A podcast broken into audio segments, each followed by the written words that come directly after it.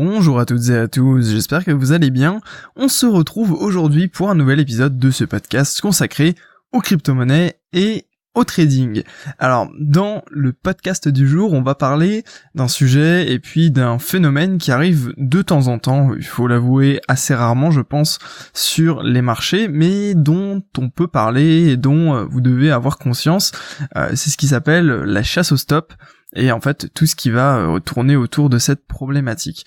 Alors du coup, je vais vous prendre un exemple avant de commencer pour que vous compreniez bien un petit peu l'idée en fait derrière euh, derrière ce concept de chasse au stop et pourquoi ça peut impacter votre trading, ça peut impacter votre manière eh bien de, de regarder les marchés et puis de voir un peu de comprendre la psychologie qu'il y a en fait derrière tous les acteurs qui sont sur euh, les marchés, que ce soit les cryptos, les actions, euh, le forex ou un petit peu n'importe quoi. Alors, imaginez tout simplement que vous alliez passer un trade. Donc vous êtes content, vous avez repéré par exemple une opportunité à la hausse, et donc vous décidez tout simplement voilà, de, passer un petit trade pour euh, bah, tout simplement profiter de cette opportunité. Donc vous placez votre trade, vous placez votre ordre stop. Alors du coup, pour rappel, l'ordre stop c'est l'ordre qui va vous permettre de sortir du marché en perte et puis en fait de limiter votre perte. En gros, vous avez calculé que euh, si vous sortez sur votre stop, vous allez perdre autant. Donc vous calculez en fait avant de rentrer sur le marché.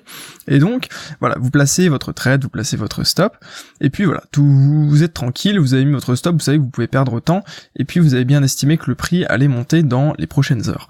Et ce que vous faites, c'est que vous revenez du coup quelques heures après par exemple, et puis qu'est-ce que vous voyez? Vous voyez que le prix est parti dans le bon sens. Du coup vous êtes content, mais là quand vous regardez plus précisément, vous voyez que il y a une grosse mèche à la baisse et que votre stop a été malheureusement touché. Alors du coup c'est quelque chose qui arrive assez régulièrement, parfois de manière un peu naturelle entre guillemets, et parfois de manière un peu provoquée par certains acteurs du marché, du coup les plus gros acteurs qui ont le pouvoir en fait de pouvoir éventuellement entre guillemets manipuler le prix et puis euh, de piéger en fait les particuliers et les petits investisseurs en en fait chassant entre guillemets leur stop et puis pour euh, profiter en fait euh, de bah de pour eux c'est une super opportunité. Alors du coup en fait voilà il, il, arrive fréquemment que du coup les gros de la finance entre guillemets piègent du coup comme je vous disais les les, petits en, en chassant du coup les ordres stop. Et en fait finalement il est presque impossible vous allez le voir de vrai véritablement sans protéger. Du coup, comme je vous le disais juste avant, le placement de l'ordre stop, mais à quoi ça sert? Ça sert à clôturer votre position en cas de mouvement inverse du prix. En fait, c'est vraiment une protection du capital. Le stop, c'est indispensable si vous voulez pas perdre tout votre argent en bourse. Et, euh, et puis, c'est vraiment euh, quelque chose qui est très utile parce qu'au final, vous savez à l'avance combien vous pouvez perdre au maximum sur chaque opération spéculative que vous allez faire. Donc vraiment, c'est quelque chose qu'il faut mettre en place si vous n'avez pas du tout l'habitude de mettre des stops ou si vous ne connaissez pas du tout ce concept. Je vous invite vraiment à vous y intéresser parce que sans stop, euh, c'est la mort assurée de votre capital et comme je vous le dis assez régulièrement, le, la protection du capital et la manière de gérer votre argent, c'est la priorité numéro un euh, quand vous faites du trading parce que si vous n'avez pas une bonne stratégie, euh, c'est là que vous allez perdre beaucoup d'argent. Bref, du coup, les, comme je vous disais, les gros acteurs du marché peuvent manipuler entre guillemets le cours, en fait ils vont le mettre à leur avantage pour en fait faire toucher votre stop et ensuite le cours va repartir dans le bon sens et donc finalement vous vous avez vraiment tout perdu et eux ils ont tout gagné pour le coup. Du coup, comment ça va vraiment se mettre en place, comment euh, ça va ça va se passer dans les faits réellement? Euh, Eh bien, vous devez d'abord savoir qu'un ordre stop, du coup, c'est un ordre inverse de votre ordre principal. Euh, J'espère que je me fais bien comprendre, dans le sens où, par exemple, si vous êtes en position d'achat, vous voulez acheter n'importe quel actif, eh bien votre ordre stop, ce sera un ordre de vente, logique, puisqu'en fait vous sortez du marché. En gros, quand vous clôturez votre position, c'est en fait on revend l'actif que vous avez acheté. Et inversement, quand vous spéculez en vente à découvert, du coup en vendant avant d'acheter, eh bien votre ordre stop, ce sera un ordre d'achat. En gros, pour, euh, pour vous faire... Euh, pour vous faire assez simple, en fait, on va du coup emprunter un actif à quelqu'un, le vendre, le racheter plus bas et donc le et le rendre. Ce qui fait que finalement euh, on est gagnant normalement si le prix descend. Euh, et donc voilà, forcément l'ordre stop est toujours un ordre inverse de l'ordre initial, d'accord? Euh, Et donc si tous les stops sont au même endroit, et c'est souvent le cas parce que la plupart des gens vont placer leurs stops aux mêmes endroits stratégiques. Ce sera un autre, euh, ce pourrait être le sujet d'un autre podcast, mais en général, on place nos ordres, euh, nos ordres stop sous voilà des, supports, des résistances, etc. Enfin, sous des supports et au-dessus de des résistances plutôt, euh, pour tout simplement empêcher, parce qu'on sait qu'il y a une barrière entre guillemets naturelle euh, pour que le prix euh, avant que le prix passe. Et donc automatiquement on a plus on a moins de chances de se faire toucher le stop si on le place derrière des, barrières. Et donc tout le monde fait à peu près la même chose et essaye de, de défendre finalement ces positions là et donc si on arrive au palier à l'endroit où en fait tous les stops sont placés eh bien le mouvement va accélérer très fortement. Imagine euh, imaginez euh, je ne sais pas que euh, il y ait 10 euh, personnes, on va prendre un exemple bête, 10 personnes qui prennent position à la hausse pendant un mouvement.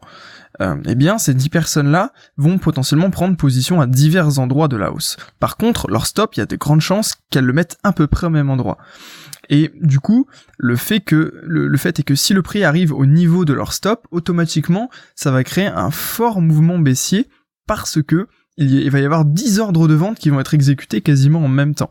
Et comme vous le savez, du coup, si on, rejoint la loi de l'offre et la demande, plus il y a euh, de comment dire ça, plus il va y avoir de vendeurs par exemple, et plus le prix va baisser, plus il va y avoir d'acheteurs et plus le prix va monter automatiquement. Et donc le fait que vous vous êtes positionné en tant qu'acheteur, normalement ça devrait faire monter le prix. Mais si on touche votre ordre stop, vous passez vendeur, et donc automatiquement le prix va descendre. Euh, donc l'idée c'est que, par exemple, si on se replace sur un ordre, euh, un mouvement haussier, un trade haussier, donc vous avez pris à la hausse, que va faire l'acteur important du marché qui lui a des gros moyens, il peut vraiment euh, positionner beaucoup de, de liquidités sur la table, Eh bien lui va vendre, vendre, vendre, vendre, jusqu'à toucher la zone des stops, et là il va laisser faire, il va laisser le train, le train partir. Et automatiquement, comme tous les stops vont être touchés, le prix va dégringoler littéralement, et puis lui va pouvoir solder sa position en très fort gain, puisque finalement il aura profité de toute la baisse des stops, et puis il pourra du coup se faire pas mal d'argent, entre guillemets, sur votre dos. En fait, il se sert de tous vos stops comme un accélérateur pour son mouvement. En gros, il va créer une sorte de mouvement artificiel pour que ça vienne toucher les stops, et derrière lui, il en profite. Et automatiquement, il peut acheter par exemple en bas, parce que automatiquement mais ça va faire un, très fort mouvement baissier, et en général ces mouvements-là sont très vite corrigés par le marché, parce que tout le monde y voit une opportunité d'acheter puisque le prix est bas, et donc qu'est-ce que, qu'est-ce que peut faire l'acteur également? Eh bien reprendre une position à l'achat par exemple, pour tout simplement également gagner sur le mouvement correctif. Donc en fait, lui, littéralement, il gagne sur la baisse et sur la nouvelle hausse. Alors que vous, en fait, vous aviez raison, le prix allait dans le bon sens, et en fait vous vous, perdez à cause en fait d'une sorte de petite manipulation qui fait qu'automatiquement, eh bien, euh, vous n'avez pas pu profiter en fait euh, de, de, de la montée du prix, puisqu'un acteur vous a touché votre stop et à, euh, en fait quand je quand je parle d'acteurs évidemment c'est ça peut être les banques ça peut être euh, euh, voilà les fonds spéculatifs tout ça les hedge funds enfin ceux qui ont beaucoup d'argent à mettre et qui peuvent se permettre du coup ce genre de stratégie qui permet vraiment de piéger tout le monde et puis de gagner gagner pas mal d'argent. Et le pire voilà le pire du pire du pire là je vais peut-être vous faire peur sur ce, cette partie du podcast mais le pire ce sont quand les gros vendent vos enfin non pas vendent voient vos stops. C'est-à-dire que Là, là, on partait d'une théorie comme quoi euh, les, les, les, gros investisseurs pouvaient voir entre guillemets vos stops, ils devinaient un peu les positions. Mais le pire, c'est quand ils ont vraiment euh, précisément le niveau de vos stops. Alors là, c'est euh, c'est quasiment la mort assurée puisqu'ils peuvent savoir exactement jusqu'où il faut pousser le mouvement pour gagner beaucoup d'argent. Et malheureusement, il y a d'énormes business qui peuvent se, se, créer autour de ça, dans le sens où par exemple des courtiers peuvent vendre les positions stop de leurs clients à justement des hedge funds. Pourquoi? Bah tout simplement parce que ils ont ils y ont tous intérêt. Le courtier va gagner de l'argent si ses clients perdent éventuellement, et puis il va vendre du coup, euh, comment dire ça? Il va vendre euh, et il va vendre en fait l'information qui vaut très cher puisque si le hedge fund sait qu'il y a exactement tant de clients qui sont positionnés dans tel sens avec leur stop à tel endroit, et que s'ils touchent les stops, le cours va baisser d'un peu près tant, eh bien, il peut faire le calcul de combien ils vont gagner. Du coup, eh bien, ça donne en fait une valeur à ces stops-là, et du coup, le courtier peut vendre éventuellement la position des stops à ce hedge funds, par exemple, pour bah, se faire pas mal d'argent et du coup tout le monde se fait de l'argent sauf vous. Ok, ça donne pas du tout une vision euh, jolie de, de la finance, de la haute finance entre guillemets, mais euh, ce sont des choses qui arrivent effectivement. Euh, les ventes de, de positions stop d'informations, vraiment les, données des, des, investisseurs sont quelque c'est quelque chose de vraiment très précieux et voilà ça m'étonne pas qu'il y ait des, ce genre d'échange un peu borderline. Alors après ça fonctionne probablement que sur euh, que sur les, les courtiers qui euh, sont euh, qui répercutent les ordres de leurs clients donc ce sera pas spécialement sur le forex ce sera plus sur les actions etc parce que voilà automatiquement si le, le, les ordres ne sont pas répercutés sur le marché, voilà, ça n'a pas trop d'incidence en fait sur sur le cours et donc le hedge fund ne pourrait pas gagner d'argent. Bref, du coup, il existe éventuellement plusieurs solutions euh, pour eh bien euh, essayer d'éviter justement les pièges de cette chasse au stop. Alors, du coup, faut savoir que c'est quand même un phénomène assez rare, mais à partir du moment où en fait votre courtier connaît vos positions, ça devient compliqué en fait de pas être un peu victime de, ce système-là. Cependant, il y a trois méthodes que je peux vous citer euh, qui sont potentiellement intéressantes et qui peuvent vous aider éventuellement à eh bien ne pas être trop victime de ça. Alors en sachant que voilà, là je vous fais entre guillemets un peu peur en, en vous dramatisant la chose, etc. Mais bon, il faut savoir que ça arrive quand même assez rarement et c'est pas euh, voilà, c'est pas quelque chose qui va euh, totalement vous ruiner si vous avez bien géré votre money management. C'est juste que voilà, eux ça leur permet de gagner pas mal d'argent et euh, nous on, on, est entre guillemets un petit peu impuissant face à ça. du coup, il y a une solution qui peut être intéressante, c'est le stop caché. Alors en quoi ça va consister? Euh, Eh bien, en fait, votre stop ne, va pas être visible par les autres acteurs. Du coup, il n'est pas dans le vrai, il est pas dans le carnet d'ordre. Et en fait, votre courtier va le placer au bon moment. Il va le placer au moment où justement le prix se rapproche de du cours auquel euh, vous deviez placer votre ordre. Et il va le mettre qu'à ce moment-là. Alors effectivement, c'est intéressant, oui et non. Euh, je, critiquerai un petit peu après différentes les différentes solutions que je peux vous donner. Mais du coup là, effectivement, c'est une stratégie qui peut être pas mal parce que euh, les autres ne voient pas votre votre stop et, vos take profit, etc. Le take profit, c'est l'inverse du stop, ça va être l'ordre qui va vous permettre de sortir en gain d'une position. la deuxième stratégie, ça va être le stop mental. Alors ça paraît une très bonne idée comme ça, de dire ok je mets pas de stop et je sortirai sur ce niveau-là, mais attention, évidemment attention, euh, ça veut dire que là il va falloir être vraiment H24 sur vos écrans. Après ça dépend sur quel marché vous intervenez. Effectivement si vous intervenez sur le marché action, euh, eh bien vous n'avez pas besoin d'être euh, en permanence, vous avez besoin d'être en permanence toute la journée mais pas la nuit pour le coup. Alors que si vous êtes sur les cryptos, là c'est la mort, là vous devez être tout le temps devant votre écran. après tout dépend également de la temporalité. Si vous êtes sur du weekly ou chaque bougie représente une semaine, effectivement si votre stop est à, est à une certaine distance, vous, vous allez pouvoir regarder euh, assez euh, assez rarement. Euh, en gros, même sur du ouais sur du weekly, il y a quasiment pas besoin vraiment de mettre de stop puisqu'on a le temps entre guillemets de voir venir. Après évidemment, on n'est jamais à l'abri d'un accident, donc c'est pour ça que ça peut être toujours intéressant quand même de placer un ordre stop. Et donc voilà, il faut du coup être assez régulièrement devant ces écrans, donc ça peut être assez contraignant. Et le deuxième désavantage qui est pour moi le pire du pire, c'est que il faut avoir vraiment une psychologie adaptée, dans le sens où, comme je vous l'ai déjà dit, c'est très très compliqué. En fait, le plus difficile c'est la psychologie dans, le trading évidemment, euh, et du coup c'est extrêmement compliqué de couper son ordre à l'endroit où on s'est fixé. Alors qu'en fait, si vous avez un stop automatique, en gros, peu importe ce que vous allez faire, vous avez beau euh, pleurer, euh, essayer d'enlever votre stop, enfin comment dire, dire voilà, je me suis trompé de sens. Bah rien n'y fera, vous allez quand même sortir du marché parce que votre stop est là et il est le protecteur de votre capital. Alors que si vous le faites de manière mentale, eh bien vous avez tendance à aller, vous allez, vous allez avoir tendance à dire, ok, euh, bon, là, sur ce coup-là, je vais faire une exception à mes règles, je vais laisser un petit peu le prix descendre pour voir ce que ça donne, puis au final vous vous retrouvez à perdre beaucoup plus que ce que vous aviez prévu. C'est assez compliqué de gérer en fait euh, des stops de manière, euh, de manière mentale, sauf si vous êtes vraiment une machine et que voilà, vous savez, vous, vous agissez de manière vraiment finalement mécanique, ce qui, est, ce qui est possible, mais ça demande vraiment de l'expérience, de la pratique, etc. Du coup, ces deux, hum, ces deux types de, de solutions pour moi euh, ne sont pas très viables euh, dans le sens où bah, si le cours descend et que en fait c'est une manipulation de marché vous pouvez pas spécialement le savoir et donc vous allez devoir quand même sortir de position. Donc peu importe que le courtier le courtier sache ou non votre l'endroit où est votre stop ça, ça ne changera pratiquement rien finalement puisque comme il y a beaucoup d'autres personnes qui sont positionnées au même endroit que vous que vous soyez visible ou non vous êtes quand même dans le tas. Donc en fait c'est pas très intéressant. Ça va être plus intéressant pour justement les gros acteurs. Vous savez, finalement, euh, le, trading pour particulier est quand même assez difficile, on va pas se le cacher, mais le trading pour les gros, euh, les, les, grosses banques, les gros fonds d'investissement est extrêmement compliqué parce que nous on joue avec des petits montants. Je veux dire, on peut très, on peut facilement investir euh, 10 000 euros sur le marché avec un effet de levier, c'est-à-dire que euh, on, met 1000 euros, on fait un levier x 10 et du coup ça nous fait 10 000 euros d'investi. Voilà, c'est une goutte d'eau si vous voulez. C'est vraiment une, une, véritable goutte d'eau sur le marché global, alors que un, un gros qui investit par exemple 1 million et qui veut utiliser un effet de levier x 10, on arrive quand même déjà à 10 millions euh, d'euros de liquidité, ce qui est voilà, ça passera pas inaperçu si vous voulez. Et donc, automatiquement, il y a des personnes qui vont justement chasser ces personnes-là. Et en gros, euh, pour vous faire simple, les marchés, c'est vraiment une bataille en fait entre les gros acteurs qui essaient de détecter les ordres des autres et comment ils se positionnent. Donc euh, pour eux, évidemment, ça va être cool d'avoir des ordres cachés, ça va être cool euh, d'avoir ce genre de stratégie, mais pour nous, je ne pense pas que ce soit extrêmement pertinent. Euh, après, effectivement, euh, tout est à tester, mais je ne crois pas que ce soit comme tout le monde en fait va placer son, son stop au même endroit.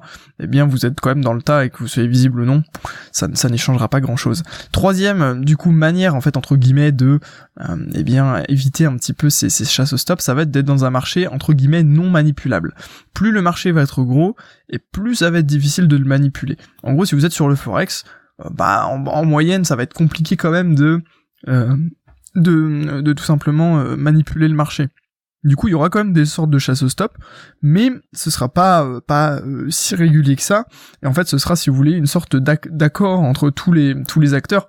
Donc en fait, c'est pas vraiment de la chasse au stop, ça va être de la chasse au stop entre guillemets naturelle, où voilà, on, on sait qu'il y a ce niveau-là qui peut être intéressant. Donc la bataille entre les acheteurs et les vendeurs fera rage.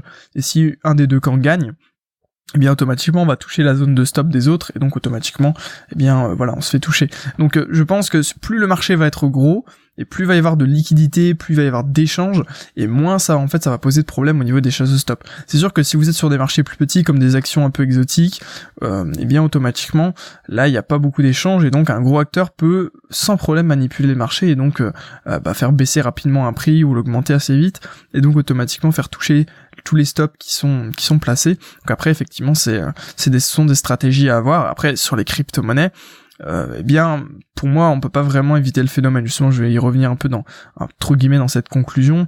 Euh, en gros, pour moi, la chasse au stop en général, on peut pas vraiment l'éviter à notre niveau. C'est très très compliqué, à moins que euh, justement on détecte qu'il y a ce genre de manipulation et que du coup on ne touche pas à son, on enlève son stop et on ne touche pas à son ordre, on attend que le, le cours remonte. Mais ça peut être très très dangereux. du coup, on peut pas vraiment se protéger. Du coup, sur les cryptos, puisque c'est quand même un peu le sujet de cette chaîne YouTube également, enfin de cette chaîne YouTube et de ce podcast et de, de tout euh, de tout cet écosystème que euh, que je mets en place, eh bien voilà il y a ce qu'on appelle vous savez les baleines qui sont vraiment des gros acteurs qui possèdent une très grosse partie notamment des bitcoins. Euh, du coup à voir en fait, il est clair que si les baleines entrent en action, vendent leur, bitcoin, euh, enfin ou font quelques quelques hum, quelques actions, automatiquement ça va avoir des impacts immenses sur le marché s'ils commencent à balancer euh, des dizaines de, milliers de bitcoins d'un coup. Euh, automatiquement là ça, ça, va vraiment manipuler. Donc je pense que sur le bitcoin et sur les cryptos, ce sont vraiment des marchés extrêmement manipulables, extrêmement sensibles à toutes ces manipulations là. Après l'idée c'est d'être du côté des gagnants, donc entre guillemets d'être du côté des manipulateurs quand il y a des mouvements.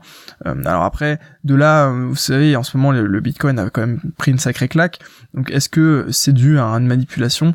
Euh, Je ne saurais pas vous dire, mais c'est possible. C'est tout simplement possible que voilà, il y ait des gros, les gros acteurs qui se disent voilà, le Bitcoin est vite monté, hop, on va, on va en vendre un peu pour faire baisser le cours et puis on va pouvoir en racheter plus bas en profitant du coup de la panique baissière. En gros, c'est entre guillemets facile. Un gros qui voit que le Bitcoin arrive aux 20 000, il va vendre tout simplement une partie de ses Bitcoins, il va enclencher une panique baissière euh, du, côté des particuliers qui voient que le, prix a chuté de 20 000 à 18 000 et du coup c'est la, la, catastrophe, automatiquement il va y avoir beaucoup beaucoup beaucoup de ventes.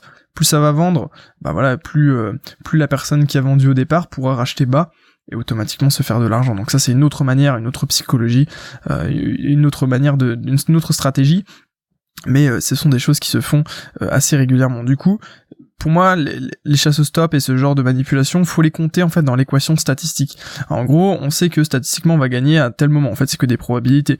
Et donc, si euh, on l'a compté dans notre équation statistique et que même avec les avec les chasses au stop et puis tout ce genre de manipulation, on a un ratio de gain-perte qui est qui est positif, on a une, une, espérance de gain positive, eh bien, il faut continuer. C'est ça en fait le truc. Après, évidemment, c'est difficile de quantifier ces statistiques-là, etc. Euh, bref, du coup, euh, voilà, c'est un peu tout pour ce podcast. J'espère que ça vous aura plu, que vous, allez, vous avez appris deux trois trucs. Donc, vous voyez qu'on peut pas spécialement se protéger euh, des, des chasses au stop, mais bon, c'est toujours c'est toujours bien d'en avoir conscience et puis connaître un petit peu de quoi il en retourne. dans tous les cas, si vous voulez du coup en savoir un peu plus sur le trading, que ce soit sur les cryptos ou sur quoi que ce soit, je vous ai mis en fait un lien dans la description. C'est le premier lien à cliquer. en fait, ça vous ramène sur une vidéo qui vous montre, qui vous explique un peu de manière succincte ma stratégie de trading sur les cryptos et sur euh, voilà tous les marchés en général, c'est à peu près la, même chose. Et du coup voilà, il vous suffit de cliquer, vous pouvez tout simplement visionner cette vidéo. Voilà, écoutez, du coup j'espère que ce podcast vous aura plu. N'hésitez pas à me donner votre avis, ce que vous en avez pensé en commentaire, si vous avez été déjà victime d'une chasse au stop. Euh, et puis voilà, comment est-ce que vous pouvez penser vous en protéger. Enfin voilà, donnez-moi un peu votre avis général. Et puis dans tous les cas, nous on se retrouve vendredi pour un nouvel épisode de euh, vendredi. Oui c'est ça, vendredi pour un nouvel épisode de ce podcast. D'ici là, écoutez, portez-vous bien. Je vous souhaite à tous une excellente journée, prenez soin de vous et puis à très bientôt tout le monde.